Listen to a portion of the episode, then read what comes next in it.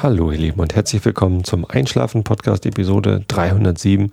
Ich bin Tobi, ich lese euch heute ein bisschen Immanuel Kant vor. Davor gibt es den Rilke der Woche, das ist der Ölbaumgarten. Und davor erzähle ich euch ein bisschen was, was mir so durch den Kopf geht, damit ihr abgelenkt seid von euren eigenen Gedanken und besser einschlafen könnt. Ja, und wovon ich euch heute erzählen will, ist irgendwie dann jetzt, glaube ich, auch schon allen klar nach den letzten Episoden. Ich hatte Geburtstag und zwar gleich zwei, eigentlich sogar drei. Und zwar hatte ich erst meinen eigenen Geburtstag, und zwar den 40. Ich bin 40 Jahre alt geworden. Hey, hey. Und am gleichen Tag hat auch meine Tochter Geburtstag. Und den hatte ich dann natürlich auch, den haben wir dann ähm, gemeinsam gefeiert. Dazu dann gleich mehr. Und der Einschlafen-Podcast hatte auch Geburtstag. Und zwar den vierten. Es gibt schon vier Jahre lang den Einschlafen-Podcast. Ich habe ja vor vier Jahren mein erstes USB-Mikrofon damals noch ähm, zum Geburtstag geschenkt bekommen und gleich am nächsten Tag mit dem Einschlafen-Podcast angefangen am 18. Oktober. Tja, und da sind wir jetzt mit vier Jahren Einschlafen-Podcast. 307. Episode jetzt im vierten Jahr, im fünften Jahr. Ja, 306 Episoden habe ich in, in, vier Jahren geschafft. Ähm, ja, ist doch eigentlich ganz cool, oder? Ich meine, ähm, wächst langsam, gedeiht und äh, trägt immer neue Früchte, dieses Projekt. Ich bin letzte Woche erwähnt worden auf Facebook von jemandem, der so Musik macht für, für Jugendliche. Ich habe dann hinterher herausgefunden, dass das der DJ von Crow ist. Ich habe den Namen aber auch schon wieder vergessen. Ähm, der hat auf Facebook gepostet, Beziehungsstatus Einschlafen Podcast. Äh, was auch immer das bedeuten soll. Ich fand das irgendwie schön und äh, 500 seiner 12.000, nee, 120.000 Fans auf Facebook fanden das auch schön. Ja, ich habe mir dann gleich mal Musik von ihm angehört, weil ich, ich kenne ihn gerade, also Crow kenne ich. Und da macht er dann ja auch mit, irgendwie live ist er dann irgendwie als DJ damit auf der Bühne. Ich kann mir das immer gar nicht vorstellen, wofür man jemanden braucht, der dann Platten auflädt. Ähm, naja, ich, ich stecke da nicht so drin in so elektronischer Musik, muss ich ganz ehrlich sagen. Und dann habe ich mir auf seiner Homepage ein Video angeguckt, das heißt irgendwie blöd oder so keine Ahnung, und handelt davon, dass es irgendwie Menschen gibt, die blöd sind. Ja, hat mich jetzt nicht so vom Socke, vom, vom, vom Hocker gehauen, der Song. Ähm, aber ja, ich bin ja jetzt auch 40 Jahre alt und dann kann man ja auch mal Musik von Jugendlichen doof finden. Andererseits finde ich auch Musik von Leuten aus meinem Jahrgang doof. Ähm, durchaus gibt es, gibt es Lieder von, äh, die die hip waren, als ich jung war, oder auch irgendwie sogar aus Musikrichtungen kommen, äh, die ich gern höre, die, die auch doof sind. Und es gibt natürlich auch junge Leute, die tolle Musik machen. Ähm, zum Beispiel Tal Wilkenfeld, eine Bassistin, die aus Australien kommt und jetzt in New York lebt und ständig Platten aufnimmt mit Jeff Beck und mit ihnen auf Tour geht. Geile Bassistin und die ist jetzt irgendwie 22 oder so. Ja, Wahnsinn. So, und ich bin schon 40. Ähm, na, wie dem auch sei. Ich erzähle euch mal vom Wochenende, denn am Freitag, als Mareile und ich Geburtstag hatten, hatte ich frei. Und wir haben was unternommen. Und zwar, hm, als die Kinder aus der Schule kamen, haben wir noch gemütlich Mittag gegessen mit den, äh, mit den Großeltern von Mareile sozusagen. Und ähm, danach haben wir uns ins Auto gesetzt und sind nach Berlin gefahren. Das ähm, hatten wir uns so vorgenommen. Wir waren ja im Frühjahr schon mal irgendwie so mit der Familie in Köln und das war total schön, so als Familienausflug. Und dann haben wir uns gedacht, Mensch, feiern, so richtig Lust, ich hatte nicht so richtig Lust auf feiern, dann flüchten wir doch einfach und fahren nach Berlin. Und ja, so haben wir dann auch in die Tat umgesetzt. Gegen acht waren wir dann da und ähm, haben uns auf den Weg in die Stadt gemacht. Ich hatte vorher ein bisschen geguckt, was es so gibt und ich hatte was gelesen. Ähm, es fand das Festival of Light statt in Berlin. Das findet auch immer noch statt. Also falls ihr in Berlin seid, geht mal abends vor die Tür. Festival of Light ist eine, ja, nicht nur eine, sind ganz viele Lichtinstallationen in Berlin, wo große Fassaden, zum Beispiel am Potsdamer Platz oder das Brandenburger Tor oder die Humboldt-Uni oder der Berliner Dom und auch am am Alex, Alexanderplatz, da gibt es irgendwie lauter große Installationen von, von Lichtprojektionen auf diese Gebäude drauf.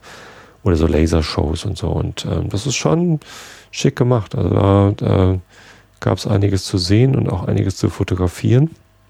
Und ich war nicht der Einzige, der dann seine äh, Spiegelreflexkamera griffbereit am Start hatte. Aber ich glaube, ich war der Einzige in der Stadt, der kein Stativ dabei hatte. Das, war, äh, das Erstaunlichste an dem Abend war eigentlich, dass die ganze Stadt voll war mit Menschen, die alle mit Stativen rumgelaufen sind. Also vielleicht nicht jeder, aber bestimmt jeder Zehnte oder so. Und dann haben sich halt alle aufgebaut da vor den Häusern. Und ja, natürlich macht vollkommen Sinn, sowas dann mit Stativ zu fotografieren, ähm, weil man eine lange Belichtungszeit braucht, um auch noch das Drumherum ein bisschen hell zu kriegen und nicht nur die Installation. Oder vielleicht auch um zu filmen, weil das häufig auch bewegte Animationen, also äh, Animationen waren, die dann auf die Häuser projiziert worden sind.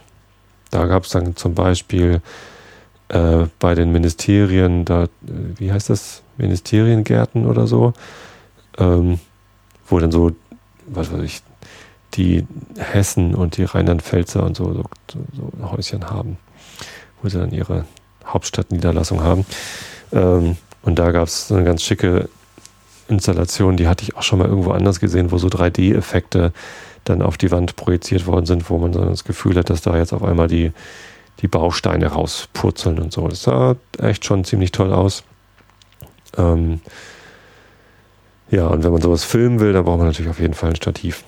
So, und ähm, also ich fand es schon beeindruckend voll überhaupt so auf den, auf den Straßen. Die, da waren natürlich auch viele Baustellen jetzt gerade so äh, auf der Straße unter den Linden.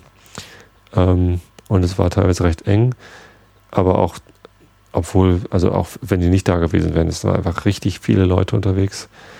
Ähm, und wie gesagt, ein, ein nicht unerheblicher Anteil dieser Leute hatte große Fototaschen und Stative mit dabei. Das war, das war echt ganz lustig. Ich habe auch ein äh, Stativ, zwei, drei sogar. Ein ganz kleines, mein Frotto so mit so 20, 15 Zentimeter langen Beinen. Äh, habe ich bei meinem Papa äh, im Büro gefunden. Mein Vater ist ja vor ähm, siebeneinhalb Jahren gestorben und meine Mutter ist jetzt gerade aus dem Haus ausgezogen. Beim Aufräumen habe ich ein kleines Manfrotto-Stativ gefunden. Das habe ich jetzt immer in meiner Fototasche mit dabei. Ähm, das hatte ich ja sogar auch in Berlin mit dabei. Das habe ich aber dann nicht aufgebaut, weil das wäre ein bisschen albern gewesen.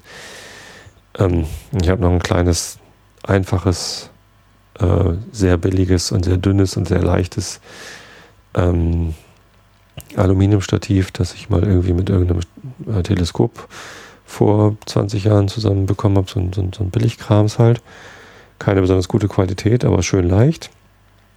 Und dann habe ich natürlich noch das Stativ vom Teleskop, was dann aber relativ schwer ist, vor allem mit der ähm, hyperbolischen, nee, wie heißt das?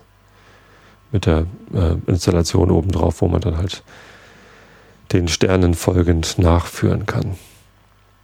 Tja, ähm, die beiden großen Stative hatte ich natürlich nicht dabei. Wäre auch ein bisschen albern gewesen, mit so einem Teleskopstativ irgendwie durch die Stadt zu rennen. Ja, wobei einige hatten schon erstaunlich große Stative am Start dort in der Stadt. Tja, nun gut, den ersten Abend, so lange haben wir dann gar nicht mehr gemacht. Äh, beziehungsweise ja doch, es ist schon irgendwie noch elf, halb zwölf geworden, was für die Kinder schon recht spät war. Aber von diesem Festival of Lights haben wir dann gar nicht mehr so viel gesehen. Wir haben uns dann äh, zurückgezogen. Wir haben gewohnt in der Jugendherberge. Das haben wir in Köln auch schon gemacht und deswegen hatten wir halt für das Jahr schon den Jugendherbergsausweis äh, Ausweis bezahlt und dann dachten wir, na, in Köln hat uns die Jugendherberge ganz gut gefallen. Ähm, da hatten wir ein Familienzimmer, vier Betten, also zwei Doppelstockbetten, äh, aber mit eigenem Bad und eigener, also eigene Dusche und eigenes WC auf dem Zimmer. Und das, das war ganz cool so. Bis auf die Tatsache, dass uns dann nachts der oder morgens um sechs der, der Feueralarm geweckt hat, der dann ausgelöst worden ist von übermütigen Jugendlichen. Vielleicht erinnert ihr euch. Ähm, in Berlin haben wir in der Jugendherberge International gewohnt. Also die ist ziemlich zentral in der Kluckstraße. Hatten auch ein Familienzimmer gebucht. Ähm, da war allerlei, allerdings leider nur ein Waschbecken mit drin und Klo und Dusche war dann auf dem Gang. Das war dann, ja, nicht ganz so schön und auch insgesamt war das Zimmer nicht ganz so, so schön wie, äh, wie das in Köln. Die Jugendherberge war insgesamt ein bisschen bisschen älter irgendwie. Also nicht ganz so modern oder ich weiß nicht, fühlte sich alles so an wie, wie 70er Jahre. Ja, keine Ahnung, 70er Jahre ist auch nicht schlimm. Es war auch alles nicht, wir haben da auch nur geschlafen, das war alles, alles okay. Das Frühstück war gut, so ganz normales Frühstücksbuffet. Da ja, kann das so durchaus mit, mit einfacheren Restaurants, äh, hier Hotels mithalten. Ja, am Samstag, wir wussten eigentlich gar nicht so genau, was wir dann machen in Berlin. So einen festen Plan hatten wir nicht. Meine Frau wünscht sich seit Jahren mal ins Pergamon-Museum zu gehen, um da diesen Pergamon-Altar oder dieses Tor ähm, anzugucken, was wohl sehr schön sein soll. Und nun war es leider so, dass das vor einem Monat ungefähr geschlossen worden ist. Ähm, diese, genau diese Ausstellung mit dem Altar. Also das Pergamon-Museum selbst ist noch geöffnet, aber dieser Altar ist halt äh, nicht zugänglich. Und zwar für vier bis sechs Jahre, man weiß es noch nicht so genau. Das ist natürlich total ärgerlich, dass wir es jetzt gerade verpasst haben, uns das anzugucken und, äh, und dass das jetzt irgendwie so lange gesperrt ist. Ähm, und da war sie so ein bisschen geknickt und wir wussten gar nicht so genau, was wir machen sollen. Aber es gibt genügend andere Sachen in Berlin, die man angucken kann. Ich hatte das Musikinstrumente-Museum ins Spiel gebracht, aber da sind wir dann nicht hingegangen, sondern wir sind äh, trotzdem einfach auf die Museumsinsel gegangen und dort ins neue Museum. Wir haben so geschwankt zwischen doch dem Pergamon-Museum und da die, ähm, die islamische Kunst angucken oder das neue Museum, wo so ägyptische Kunst zu betrachten ist. Und ja, Moreil hat dann entschieden, dass wir uns Ägypten angucken, beziehungsweise ägyptische Kunst. Und das war ähm, wirklich ganz schön, sehr viel. Wir hatten nur den Vormittag dafür eingeplant. Mittags hatten wir uns verabredet mit der Lilly, die irgendwann mal angedroht hatte, mich mit Kuchen zu bewerfen. Wenn ihr die Lilly nicht kennt, auf, auf Twitter ist die unterwegs. Und sie hat eben auch einen Podcast, den Kuchenkram. Sie ist eine exzellente Kuchenbäckerin, wie mir immer wieder versichert worden ist. Und äh, wenn die mir schon anbietet, mich äh, zu bebacken, dann äh, nehme ich das natürlich gerne an. Ähm, beziehungsweise, also ja, komme ich gleich zu, das, das Mittagessen war halt verplant. Ähm, also hatten wir den Vormittag für das neue Museum. War viel zu wenig Zeit. Man sollte da deutlich mehr Zeit einplanen, um das zu äh, besuchen. Wir waren zweieinhalb Stunden nur drin oder so. Viel zu kurz ja, haben wir dann auch gemerkt, dass wir uns gar nicht alles angucken können und sind dann so ein bisschen hektisch geworden. Habe ich gesagt, was ich wirklich gerne sehen möchte, ist die Büste der Nofretete, die da rumsteht. Ähm, einfach weil es irgendwie auch dann das bekannteste Stück in der Ausstellung da ist, glaube ich. Ähm, auch das Einzige, was man nicht fotografieren darf. Ansonsten darf man da drin alles fotografieren. Nur das nicht und das übt dann natürlich einen besonderen Reiz aus.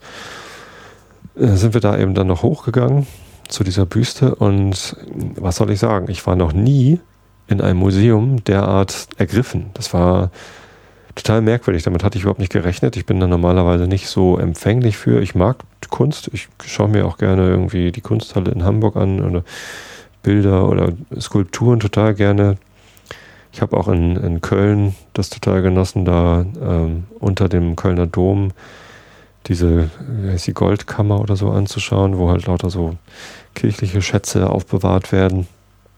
Ähm, aber es nimmt mich eigentlich nicht so richtig mit. Und die Nofretete, als ich vor dieser Büste stand, ähm, da war ich, da war ich wirklich ergriffen. Das hat mich wirklich berührt irgendwie und äh, begeistert, wie, wie schön das ist. Also es ist halt wunderschön gestaltet und, und auch hübsch bemalt. Und klar, ich kannte das Ding schon von Bildern, Ne, gibt es ja auf Podcast, ist, äh, Post, Podcast, Postkarten, auf Postkarten gibt es das.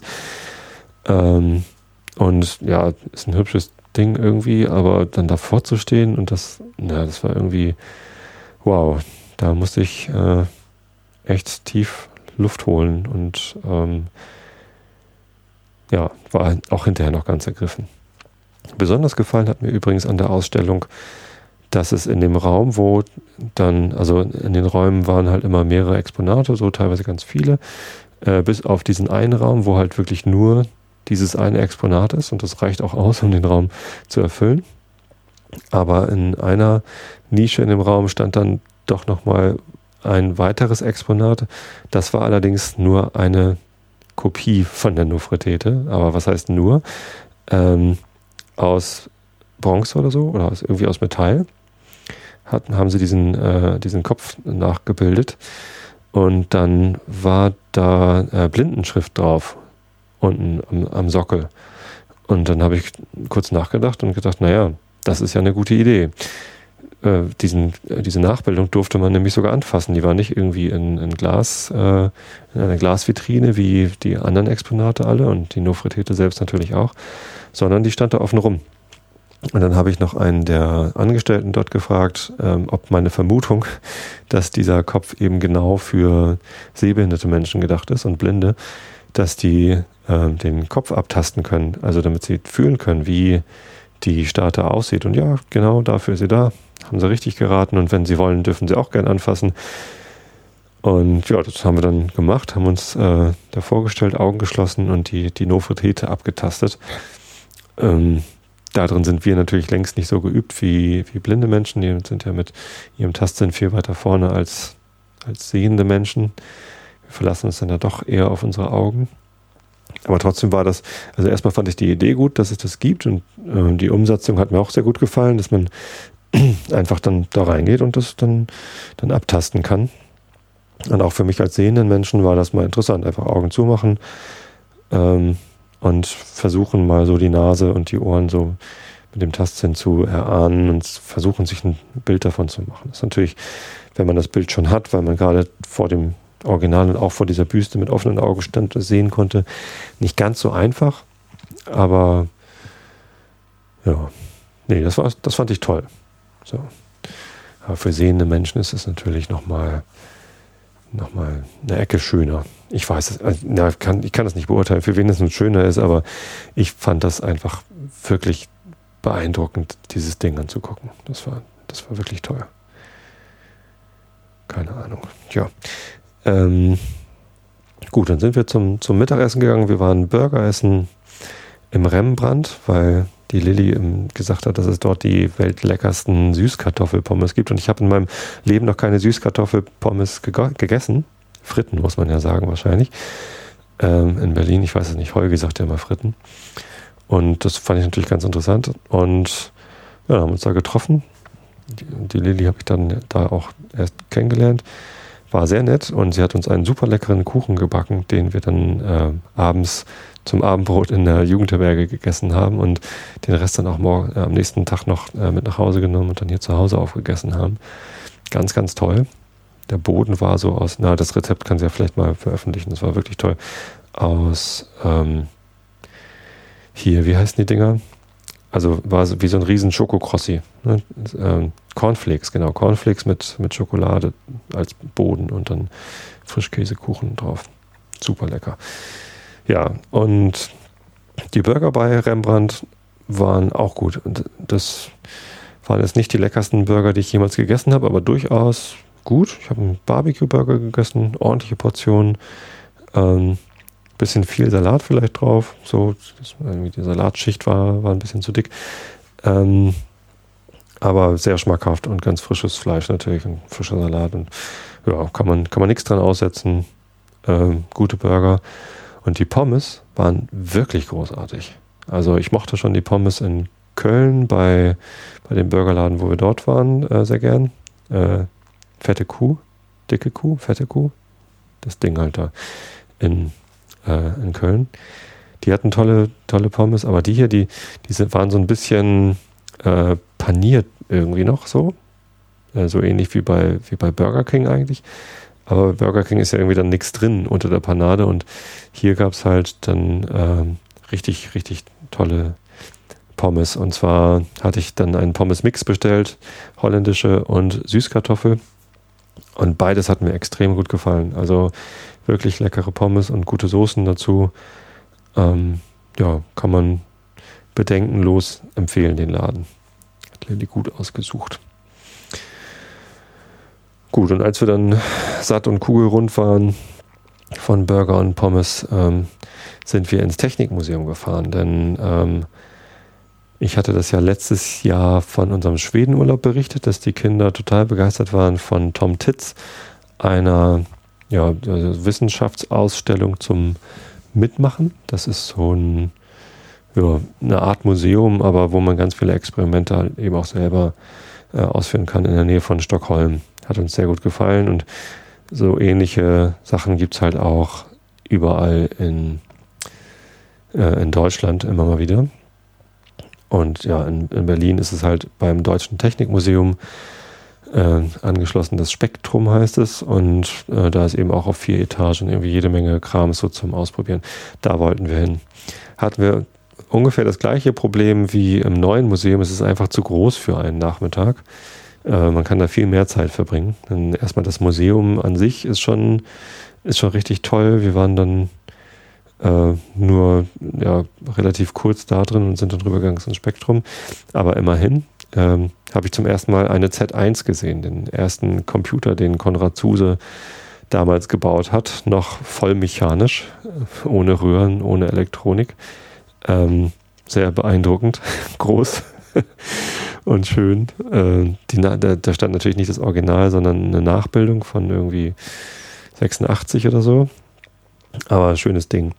Ja, und ein paar, paar andere alte Zuse-Rechner standen da rum und ja, für mich als Informatiker war das natürlich äh, ganz lustig. Und auch da gab es schon Sachen zum, zum Ausprobieren, zum Mitmachen, so ein Binärumrechner oder äh, so Binärrechenübungen wurde einem eine Zahl gezeigt und dann sollte man die, die Binärzahl dazu äh, sich zusammenstellen. Ganz lustige Aufgaben.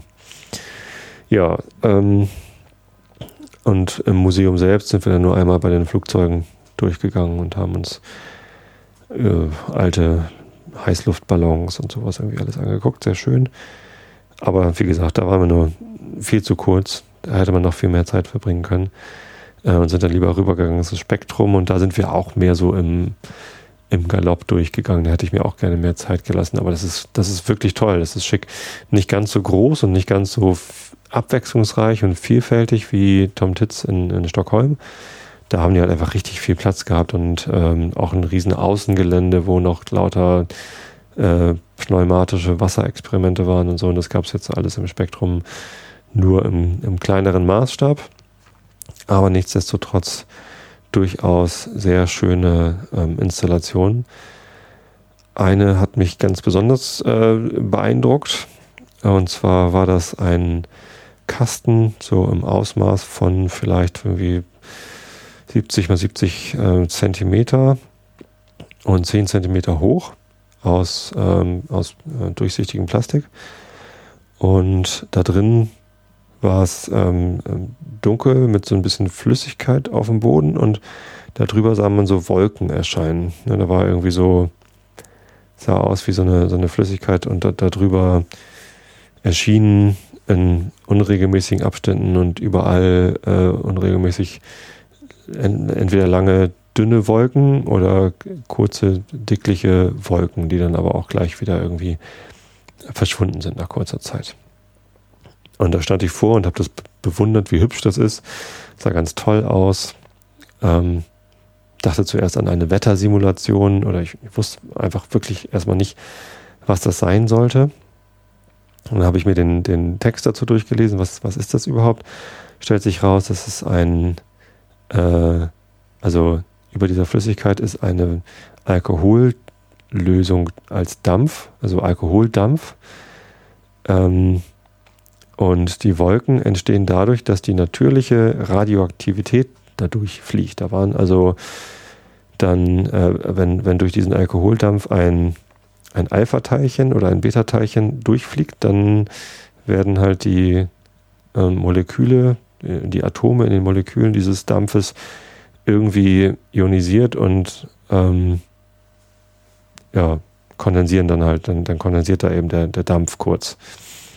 Und dadurch entstehen dann diese Wolken. Und wenn das ein Alpha-Teilchen ist, dann ist es halt ein großes, schwereres, langsameres Teilchen und äh, hat halt mehr Ionisationskraft und, und, und Reibung macht halt kurze, dicke Wolken. Wobei die Länge dann auch nochmal davon abhing, in welchem Winkel äh, die Radioaktivität da jetzt durchgeflogen ist. Und äh, Beta-Teilchen sind halt einfach kleiner und schneller und machen halt lang, längere Striche potenziell und dünnere Wolken. Und das halt alles mit der natürlichen Radioaktivität, die halt überall um uns herum da ist. Das ist also ein sehr äh, wirkungsvolles Experiment, um mal deutlich zu machen, ähm, dass halt ununterbrochen Alpha- und Beta-Strahlung, was ja Teilchen sind, äh, Radioaktivität durch uns durchfliegt, überall da ist. Und da, da wird es halt sichtbar gemacht. Guck mal, hier siehst du mal, wie auf diesem kurzen Ausschnitt der Welt irgendwie Radioaktivität rumfliegt. Ähm, ist halt ganz natürlich, ist gar nichts Gefährliches. Also beziehungsweise ja, natürlich kann man auch von sowas Krebs bekommen oder keine Ahnung was, aber ist halt sehr, sehr unwahrscheinlich. Das ist jetzt nichts, was einem besonders beunruhigen muss. Und trotzdem war es ziemlich spooky, so davor zu stehen und zu sehen, ah, guck mal, da war gerade ein Alpha-Teilchen. Das flog eigentlich direkt auf mich zu, ist jetzt aber da irgendwie abgebremst worden. Oder keine Ahnung. Also es war schon echt cool. Also sowas hatte ich noch nicht gesehen. Man kennt natürlich den, den Geigerzähler noch von früher aus dem Physikunterricht, ähm, wo man das Knacksen hört, wenn da irgendwie ein Teilchen reinfliegt oder durchfliegt. Und ähm, warte mal, ich muss mal gucken. Ja, Aufnahme läuft noch. ja, das, ähm, ja, ich, ich es toll. So, da hat mich, hat mich begeistert. Dann gab es noch ganz viele so andere physikalische Experimente, zum Beispiel auch mit Pendeln, wo man irgendwie einen Pendeleffekt irgendwie ähm, ausprobieren konnte. Oder, naja, so einfache Sachen wie Hebelgesetze mal ähm, mit einem Kind, das auf einer Wippe sitzt, ausprobieren, wo kann man besser hebeln, wo kann man nicht und so. Ein paar Sachen mit Starkstrom, wo man so Blitze erzeugen konnte, eine Plasmakugel und naja, alles sowas halt. War schon war schon echt schick. Schön war zum Beispiel auch eine Fliehkraftbremse, wo man irgendwie eine, eine, eine Kurbel hatte, wo man äh, was antreiben konnte, wo dann so zwei Kugeln dran hingen und dann hat man, hat die Fliehkraft halt die Kugeln nach oben geschoben und die haben dann äh, eine Scheibenbremse in Betrieb gesetzt, sodass ich das halt nicht be beliebig schnell drehen kann. Das fand ich, fand ich toll. Also sehr anschaulich und auch für die Kinder genug zu entdecken. Ich weiß jetzt nicht, wie viel sie da an Wissen mitgenommen haben, aber zumindest mal so die Erfahrung zu machen, was gibt es da alles so in der Welt der Physik oder, oder Wissenschaft allgemein. War ja nicht nur Physik. Ja, Optik war noch ganz schick.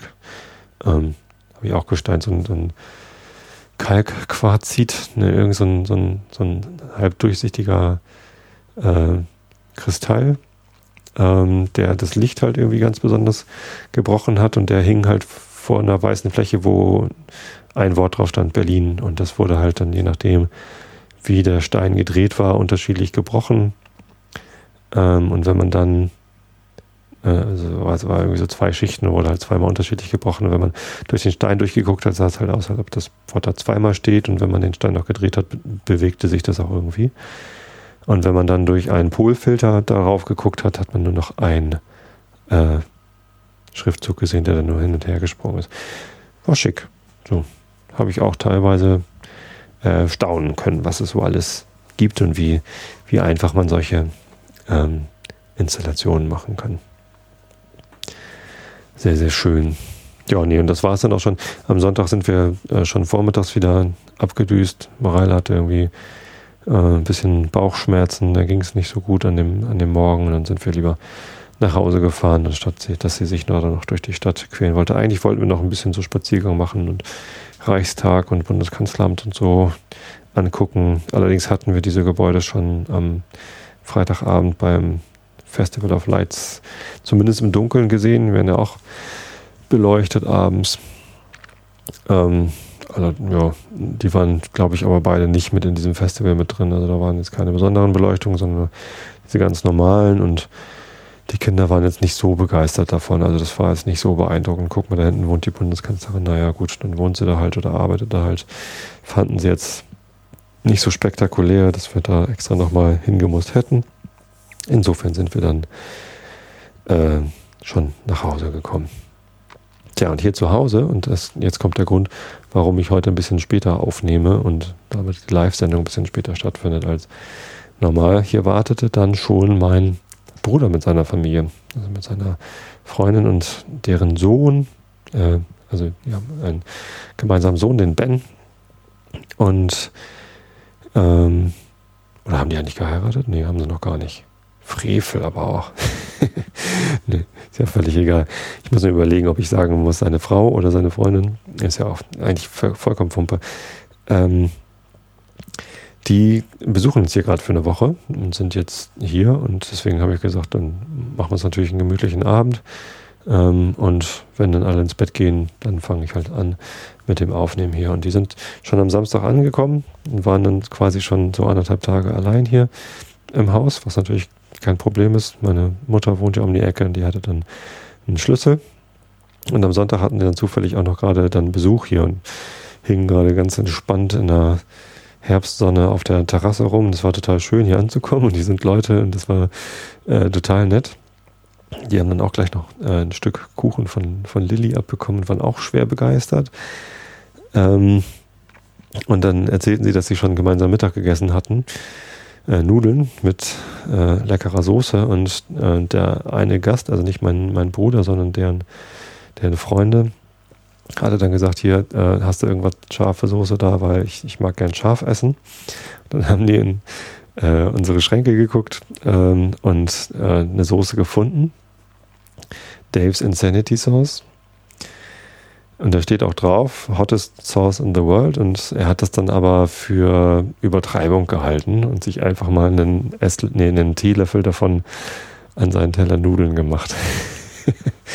er hat den Teller nicht gegessen, sondern hat irgendwie nach dem ersten Haps äh, so starke Schmerzen gehabt, dass er das dann doch lieber äh, gelassen hat. Ähm, wenn ich es richtig verstanden habe. Also Dave's Insanity Sauce ist halt eine Soße, die, die kann man ganz schwer nur dosieren, wenn man einen großen Topf ähm, hier äh, Kürbissuppe macht zum Beispiel und die ein bisschen äh, anschärfen will, dann tut man da vielleicht zwei, drei Tropfen rein, aber niemals einen ganzen Teelöffel. Das ist einfach viel zu viel. Ähm, die Soße hat einen Scoville-Wert von 300.000 oder so. Äh, Scoville ist ja so eine Maßeinheit für capsaicinhaltige Soßen oder, oder überhaupt Lebensmittel. Capsaicin ist das chemische Element, das die, also die, nee, nicht Element, sondern ein Molekül, äh, eine chemische Verbindung, die eben diese Schärfeempfindung auslöst im, im Mund. Und die ist halt in, in Chilis enthalten und so eine Habanero Chili die hat halt sowas wie 80.000 Scoville oder so. Ich weiß es gar nicht. Es gibt so Tabellen im Netz, wo man das alles nachgucken kann.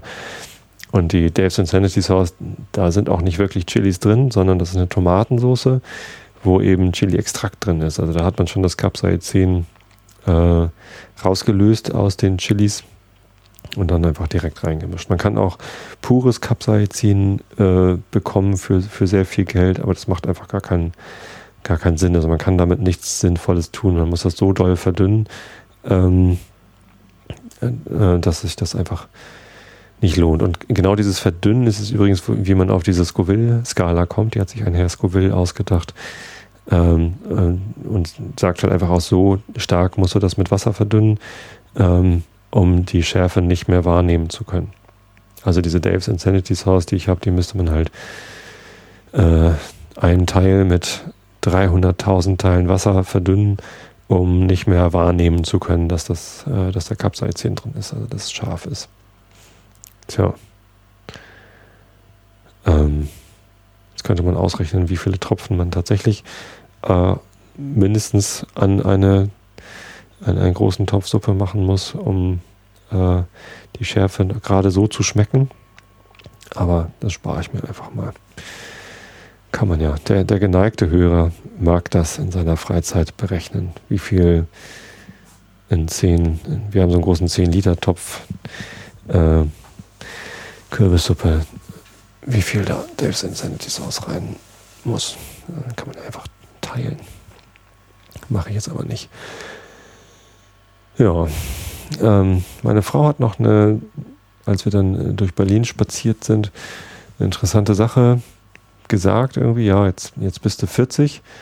Ähm, die Lebenserwartung von Männern in Deutschland ist im Moment ungefähr 80, hast ja Halbzeit. Ne, 82 oder so ist im Moment die durchschnittliche Lebenserwartung.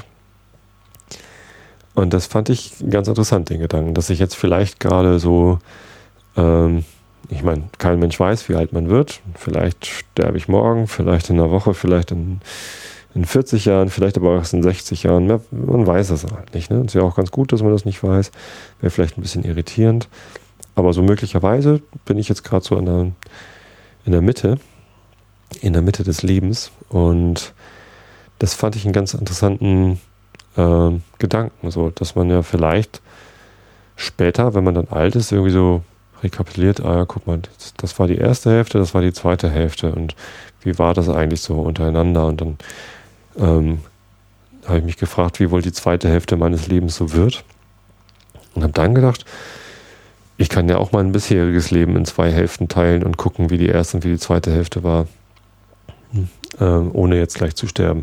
Und ähm, habe dann überlegt, so wie, wie war es denn so? Meine ersten 20 Lebensjahre im Vergleich zu meinen zweiten 20 Lebensjahren, welche waren eigentlich länger gefühlt oder wo habe ich eigentlich mehr erlebt oder wo weiß ich noch mehr und so. Und spontan habe ich gedacht, die, die zweite Hälfte, meine Frau meinte, ich glaube, die erste Hälfte fühlte sich länger an, weil diese ganze Kindheit und Jugend und Pubertät und Schule und man quält sich so durch, durch Schule und, und, und lernt ganz viel und so. Das, ja, da habe ich auch irgendwie viel Erinnerung daran, wie es mir damals lang vorkam.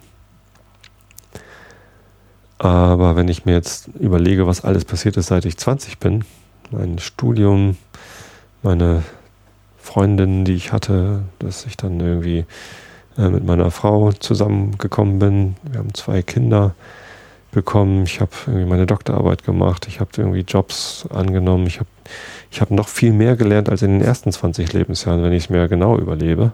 Also natürlich habe ich in der Schule viel gelernt und so, ähm, aber äh, sowohl was Fachwissen angeht, als auch was ähm, ja, so soziale Erlebnisse, Interaktionen in der Familie mit Kindern konnte ich vorher gar nicht erfahren und so. Ähm, aber auch der Tod meines Vaters, ähm, so, so, traurig der war, war halt ein, ein Wahnsinnserlebnis halt auch, dass wir alle da waren, als er gestorben ist und wie, wie wir Brüder hinterher miteinander umgegangen sind. Also dass es halt total wertvoll war, Brüder zu haben, Geschwister zu haben in so einer Situation. Früher dachte ich immer, Geschwister sind halt vor allem interessant, wenn man Kind ist, aber Geschwister sind eben auch wichtig, wenn man, wenn man älter wird oder wenn, wenn, wenn später irgendwann mal was mit den Eltern ist. Das sind alles so Erkenntnisse und, und Lehren, die man dann, dann hat. Und irgendwie habe ich den Eindruck, dass die bisherige zweite Hälfte meines Lebens, also 20 bis 40 Jahre, deutlich äh, voller war. Vielleicht ist es mir auch einfach noch viel präsenter alles und natürlich kann man sich an vieles aus der Kindheit gar nicht mehr so erinnern. Da sind halt so ein paar einschneidende Erlebnisse, die man nicht vergisst. Besondere Sachen, keine Ahnung, wenn man was besonders Schönes erlebt hat oder besonders Aufregendes erlebt hat oder so. Ähm, und aus der, aus der jüngeren Vergangenheit hat man natürlich viel mehr sehr lebhafte Erinnerungen, auch an, an weniger wichtige Sachen. Aber trotzdem, ich bin eigentlich, also ich bin sowieso sehr glücklich mit meinem Leben. Ich habe ein ganz tolles Leben. Ich bin äh, außerordentlich äh, zufrieden und, und auch immer wieder ganz, ganz demütig, wie viel Glück ich in meinem Leben habe, dass ich ähm, in so einer sicheren Umgebung leben kann, wie hier in Deutschland, wo ähm, wo es halt ganz anders ist als in, in, vielen anderen Regionen auf der Welt, wo man mit Krieg oder mit äh, großer Armut oder äh, Krankheiten, die um sich greifen und sonst wie was zu kämpfen hat. Natürlich gibt es auch hier in Deutschland Probleme, das äh, will ich gar nicht runterspielen, aber ähm, da brauchen wir uns nichts vorzumachen, uns geht es schon verdammt gut hier. Und ich habe dann eben auch noch das große Glück gehabt, dass meine Eltern, also mein, vor allem mein Vater, der halt ähm, ja, in schwierigen Zeiten aufgewachsen ist, äh, mit 14 Jahren unter Tage irgendwie äh, Bergmann geworden ist äh, oder Bergjunge und um, um ein bisschen Kohlen äh, rauszuholen aus dem Berg und äh, ein bisschen mehr Geld für die Familie zu organisieren und sich dann quasi im ja, an der Abendschule viel, viel später das, ähm, das Abitur nachgeholt hat. Also mit 14 hätte er natürlich sowieso nicht Abitur machen wollen, aber ähm, konnte halt als, als Kind oder als Jugendlicher kein Abitur machen, hat das dann als junger Erwachsener in der Abendschule nachgeholt und auch irgendwie im Abendstudium dann sein Diplom Volkswirt gemacht und hat sich das alles hart erarbeitet und eine gute Ausbildung war ihm halt immer sehr, sehr wichtig und hat da sehr viel investiert, dass alle seine drei Söhne dann auch studieren konnten, wenn wir dann wollten. Und wir wollten halt alle drei. Und ähm, ja, da, da hatte ich es schon echt gut. So, und, äh, dass, dass meine Eltern mir da so viel ähm, ermöglicht haben. Und dass ich dann diesen, diesen Weg auch eingeschlagen habe, war, war sicherlich eine hilfreiche Idee. Und jetzt habe ich ähm, einen tollen Beruf, der, der mich irgendwie erfüllt, wo ich teilweise gern hinfahre. Manchmal ist es ein bisschen anstrengend, aber äh, da gibt es sicherlich noch andere Berufe, die, die noch anstrengender sind oder die, die mich nicht so begeistern würden wie das, was ich jetzt mache. Also jetzt wechsle ich ja demnächst die Arbeitsstelle und da freue ich mich total drauf. Das könnte ich halt gar nicht machen, wenn ich diesen, diesen Weg nicht eingeschlagen hätte. Also ähm, bin schon, bin schon sehr, sehr glücklich mit meinem Leben, wie es läuft. Und ich kann sogar so Hobbys haben wie äh, einmal die Woche dem Internet was zum Einschlafen vorzulesen. Das ist ja ein ziemlich albernes, abstruses Hobby. Äh, und trotzdem passt es in mein Leben, dass ich das machen kann. Da bin ich schon, bin ich schon extrem dankbar dafür. Hm. Bin sehr gespannt, wie die äh, nächsten 40 Jahre denn so werden und ob ich, wenn ich dann mal 80 werde, vielleicht werde ich ja 80 Jahre alt und ob ich denn dann äh, mich an diese Zeit erinnern, wo ich jetzt äh, erinnern werde, wo ich 40 geworden bin und wo ich dann quasi äh, die, die vorweggenommene Halbzeitbilanz gezogen habe, äh, inklusive der, der dann Viertelbilanz der jetzt 20 Jahre Abschnitte, falls ihr versteht, was ich meine. Ich rede gerade etwas für. Tja, ich könnte jetzt natürlich das gleiche auch nochmal für einen Einschlafen-Podcast machen. Ähm, wobei die durchschnittliche Lebenserwartung eines Podcasts ähm, im Moment noch nicht feststeht. Vielleicht ist es acht Jahre, vielleicht aber auch nicht. ich weiß gar nicht, wie lange so Podcasts normalerweise leben. Es gibt ja das Konzept Podcasting überhaupt erst seit naja, neun Jahren jetzt. Ne? Ähm, nee, aber wenn ich da mal überlege, wie die ersten zwei Jahre waren und wie dann die nächsten zwei Jahre waren, da kann ich ganz, ganz sicher sagen, nee, kann ich vielleicht auch nicht. Was war denn aufregender oder wo war denn mehr los? Ich habe das Gefühl, es wird halt immer, immer toller, immer aufregender, immer. Ich erreiche halt immer mehr Hörer mit dem Podcast. Oder ihr werdet immer mehr, besser gesagt. Ähm, und es passieren so interessante Dinge wie, dass das Fernsehen will Berichte machen. Ach, übrigens, der elektrische Reporter ist immer noch nicht gelaufen. Ich weiß gar nicht. Es müsste eigentlich demnächst mal ins Fernsehen kommen und dann eben auch auf YouTube. Dann schicke ich euch dann natürlich den Link. Ähm, aber also in den ersten zwei Jahren bin ich zum Beispiel nie auf der Straße erkannt worden als Podcaster. Und das ist mir jetzt mittlerweile äh, in den letzten zwei Jahren äh, dreimal passiert, dass ich auf der, auf der Straße erkannt worden bin und angesprochen worden bin. Also ich weiß zwar nicht, wie oft ich erkannt worden bin, aber ich bin dreimal angesprochen worden. Das ist natürlich ein komisches Gefühl, ähm, aber auch irgendwie lustig und schön. Also hat mich äh, alle drei Male äh, sehr gefreut. Und ja, nee, das, ähm, das ist schon, schon toll, wie sich der Podcast so entwickelt. Ja. Mal gucken, was die nächsten vier Jahre Podcasting bringen, weil ich habe ja nicht vor, mit dem Einschlafen-Podcast aufzuhören. Aber mit dieser Episode habe ich vor, irgendwann aufzuhören. Und deswegen ähm, lese ich euch jetzt hier den Rilke der Woche vor. Bevor ich das mache, vielleicht nochmal eine, ähm, eine kurze Durchsage in eigener Sache und zwar, ähm, weil mein, mein Bruder samt Frau und äh, Kind zu Besuch ist, bin ich heute nicht auf meinem typischen Einschlafen-Podcast-Sofa, sondern äh, im Kellerersatzraum, von dem ihr ja auch schon viel gehört habt, wenn ihr hier schon länger zuhört. Ähm, und da ist kein Sofa, auf dem ich mich äh, hinfläzen kann. Deshalb äh, saß ich zuerst während dieser Episode, während ich diese Episode aufnehme, auf einem Stuhl, Ikea Holzstuhl, ich weiß gar nicht, wie er heißt, wahrscheinlich Horst, nee, wahrscheinlich nicht Horst, aber ja, äh, egal, mit einem gemütlichen Sitzkissen. Und ähm, als es mir da dann zu unbequem wurde, bin ich einfach aufgestanden, denn ich habe heute auch nicht mein normales Mikrofon vor der Nase, sondern ein Headset auf und damit kann ich einfach aufstehen und rumgehen. Also wenn ich heute mal ganz anders klinge als sonst, sowohl von der Stimmqualität her äh, Tonqualität als auch von der Stimmlage, wollte ich sagen. Oder von der Sprechweise. Dann liegt es daran, dass ich heute mal nicht liege, so in so halb aufrechter Position, wie ich das sonst mache auf dem Sofa, sondern ich stehe hier und kann nicht anders oder so. Und lese euch den Rilke der Woche vor. Das ist äh, der Ölbaumgarten.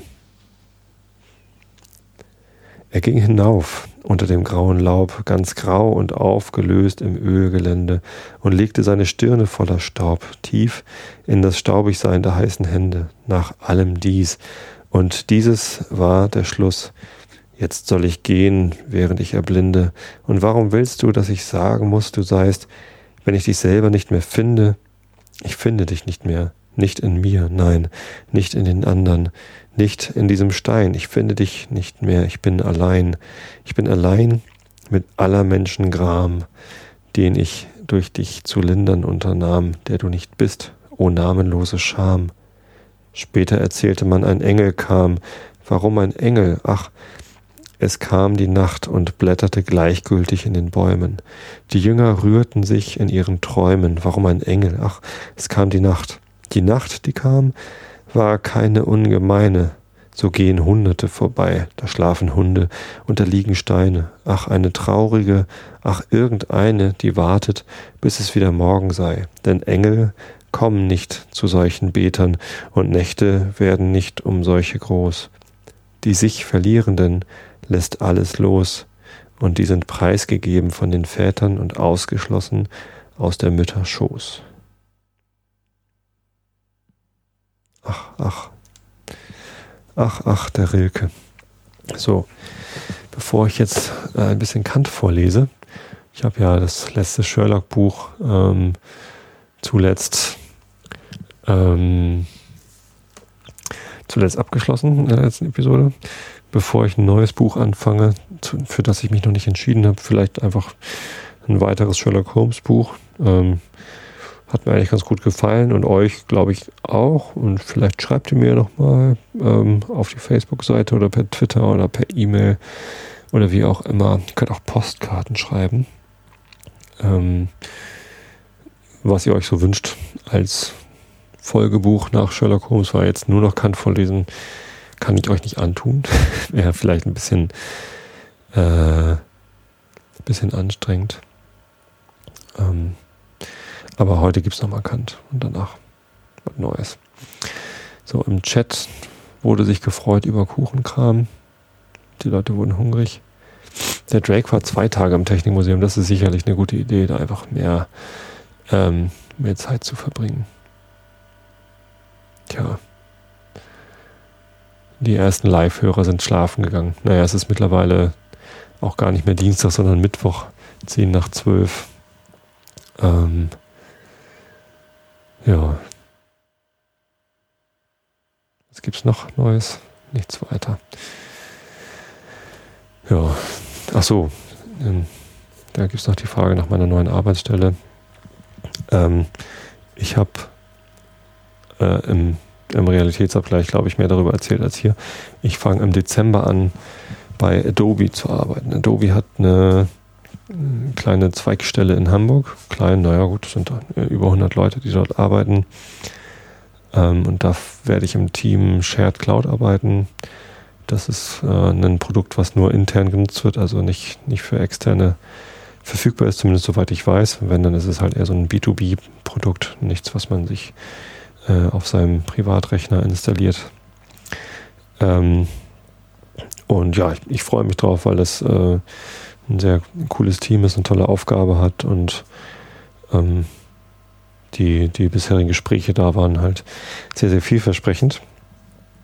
Und ja, im Dezember fange ich dann, also 1. Dezember 2014, arbeite ich dann nicht mehr am Gänsemarkt, sondern am Fischmarkt. Ja. Der Markt bleibt. Gut, dann ähm, lese ich euch jetzt noch ein bisschen Kant vor, damit ihr wirklich einschlaft. Wir sind auf Seite 401 in der Kritik der reinen Vernunft. Und das Kapitel heißt der Antinomie der reinen Vernunft, erster Abschnitt, System der kosmologischen Ideen. Augen zu und zuhört. Um nun diese Ideen nach einem Prinzip mit systematischer Präzision aufzählen zu können, müssen wir erstlich bemerken, dass nur der Verstand es sei, aus welchem reine und transzendentale Begriffe entspringen können, dass die Vernunft eigentlich gar keinen Begriff erzeuge, sondern allenfalls nur den Verstandesbegriff von den unvermeidlichen Einschränkungen einer möglichen Erfahrung frei mache und ihn also über die Grenzen des Empirischen, doch aber in Verknüpfung mit derselben zu erweitern suche. Dieses geschieht dadurch, dass sie zu einem gegebenen Bedingten auf der Seite der Bedingungen, unter denen der Verstand alle Erscheinungen der synthetischen Einheit unterwirft, absolute Totalität fordert und dadurch die Kategorie zur transzendentalen Idee macht, um der empirischen Synthesis durch die Fortsetzung derselben bis zum Unbedingten, welches niemals in Erfahrung, sondern nur in der Idee angetroffen wird, absolute Vollständigkeit zu geben. Die Vernunft fordert dieses nach dem Grundsatze, wenn das Bedingte gegeben ist, so ist auch die ganze Summe der Bedingungen, mithin das schlechthin Unbedingte, gegeben, wodurch jenes allein möglich war. Also werden erstlich die transzendentalen Ideen eigentlich nichts als bis zum Unbedingten erweiterte Kategorien sein, und jene werden sich in eine Tafel bringen lassen, die nach den Titeln der letzteren angeordnet ist. Zweitens aber werden doch auch nicht alle Kategorien dazu taugen, sondern nur diejenige, in welchen die Synthesis eine Reihe ausmacht, und zwar der einander untergeordneten, nicht beigeordneten Bedingungen zu einem Bedingten. Die totale, äh, nee, die absolute Totalität wird von der Vernunft nur sofern gefordert, als sie die aufsteigende Reihe der Bedingungen zu einem gegebenen Bedingten angeht. Mithin nicht, wenn von der absteigenden Linie der Folgen noch auch von dem Aggregat koordinierter Bedingungen zu diesen Folgen die Rede ist. Denn Bedingungen sind in Ansehung des gegebenen Bedingten schon vorausgesetzt und mit diesem auch als gegeben anzusehen, anstatt dass, da die Folgen ihre Bedingungen nicht möglich machen, sondern vielmehr voraussetzen, man im Fortgange zu den Folgen oder im Absteigen von der gegebenen Bedingung zu den Bedingten unbekümmert sein kann, ob die Reihe aufhöre oder nicht, und überhaupt die Frage wegen ihrer Totalität gar keine Voraussetzung der Vernunft ist. So denkt man sich notwendig eine bis auf den gegebenen Augenblick völlig abgelaufene Zeit als gegeben, wenngleich nicht durch uns bestimmbar. Was aber die künftige betrifft, da sie die, die Bedingung nicht ist, zu der Gegenwart zu gelangen, so ist es, um diese zu begreifen, ganz gleichgültig, wie wir es mit der zukünftigen, mit der künftigen Zeit halten wollen, ob man sie irgendwo aufhören oder ins Unendliche laufen lassen will. Es sei die Reihe MNO, worin n als bedingt in Ansehung m, aber zugleich in Bedingung von O gegeben ist. Die Reihe gehe aufwärts von dem bedingten n zu m, LKI und so weiter, immer gleichen abwärts von der Bedingung n zum bedingten O, PQR und so weiter, etc. steht da eigentlich. So muss ich die erstere Reihe voraussetzen, um n als gegeben anzusehen. Und n ist nach der Vernunft der Totalität der Bedingung nur vermittelst jener Reihe möglich. Seine Möglichkeiten beruht aber nicht auf der folgenden Reihe OPQR, die daher auch nicht als gegeben, sondern nur als stabiles angesehen werden könne. Ich will die Synthesis einer Reihe auf der Seite der Bedingungen, also von derjenigen an, welche die nächste zur gegebenen Erscheinung ist, und so zu den entfernteren Bedingungen, die regressive, diejenige aber, die auf der Seite der Bedingten von den nächsten Folgen zu den entfernteren fortgeht, die progressive Synthesis nennen. Die erstere geht in Anti, äh, Antecedentia, die zweite in Konsequentia. Die kosmologischen Ideen also beschäftigen sich mit der Totalität der regressiven Synthesis und gehen in Antecedentia, nicht in Konsequentia. Wenn dieses Letztere geschieht, so ist es ein willkürliches und nicht notwendiges Problem der reinen Vernunft, weil wir zur vollständigen Begrifflichkeit dessen, was in der Erscheinung gegeben ist, wohl der Gründe, nicht aber der Folgen bedürfen. Um nun nach der Tafel der Kategorien die Tafel der Ideen einzurichten, so nehmen wir zuerst die zwei ursprünglichen Quanta aller unserer Anschauung, Zeit und Raum. Die Zeit ist an sich selbst eine Reihe und die formale Bedingung aller Reihen. Und daher sind in ihr, in Ansehung einer gegebenen Gegenwart, die Antizidentia als Bedingung, das Vergangene, von den Consequentibus, den künftigen a priori, zu unterscheiden. Folglich geht die transzendentale Idee der absoluten Totalität der Reihe der Bedingungen zu einem gegebenen Bedingten nur auf alle vergangene Zeit.